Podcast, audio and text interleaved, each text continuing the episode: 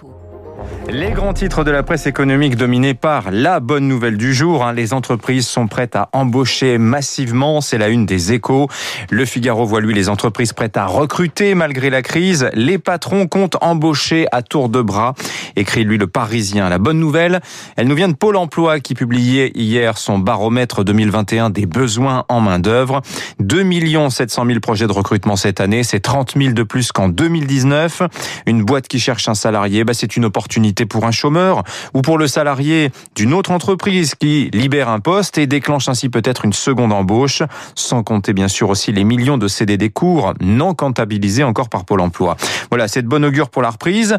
Les secteurs qui prévoient de recruter le plus, la construction, la santé, l'agriculture. À l'inverse, ça ne va pas fort dans la métallurgie, le transport ou encore l'hôtellerie-restauration.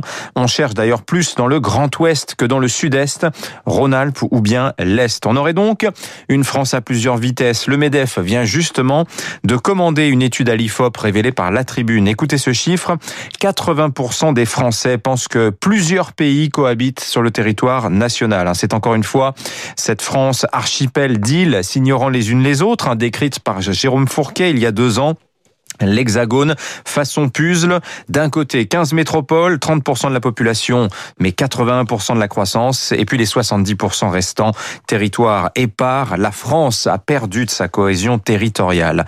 Deux entreprises dans le viseur de la presse de gauche également ce matin, Libération qui cible Dassault, Dassault qui vient de vendre 30 rafales à l'Égypte, au mépris des droits de l'homme, écrit le quotidien, et puis Total, accusé par Le Monde de financer depuis plus de 25 ans les généraux birmans à travers des comptes offshore et un mécanisme complexe de captation des revenus d'un gisement gazier désormais sur le déclin.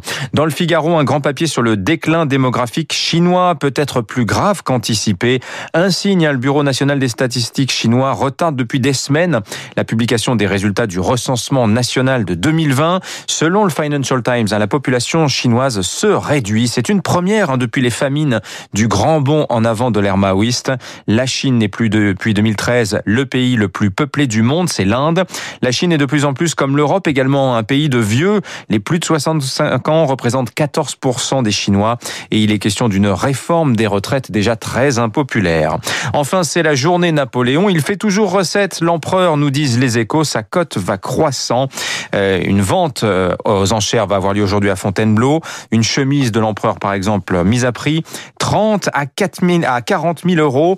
Napoléon, son héritage est partout. Monétaire aussi. Euh, c'est ce que nous rappelle dans les échos Marc Schwartz, le PDG de la Monnaie de Paris.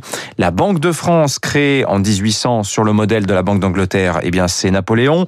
Le franc germinal, lancé en 1803, sa valeur restera inchangée jusqu'en 1914, plus d'un siècle de stabilité monétaire, moins de 30% d'inflation sur l'ensemble du 19e siècle, quand les prix auront été multipliés depuis 1900 par 2500.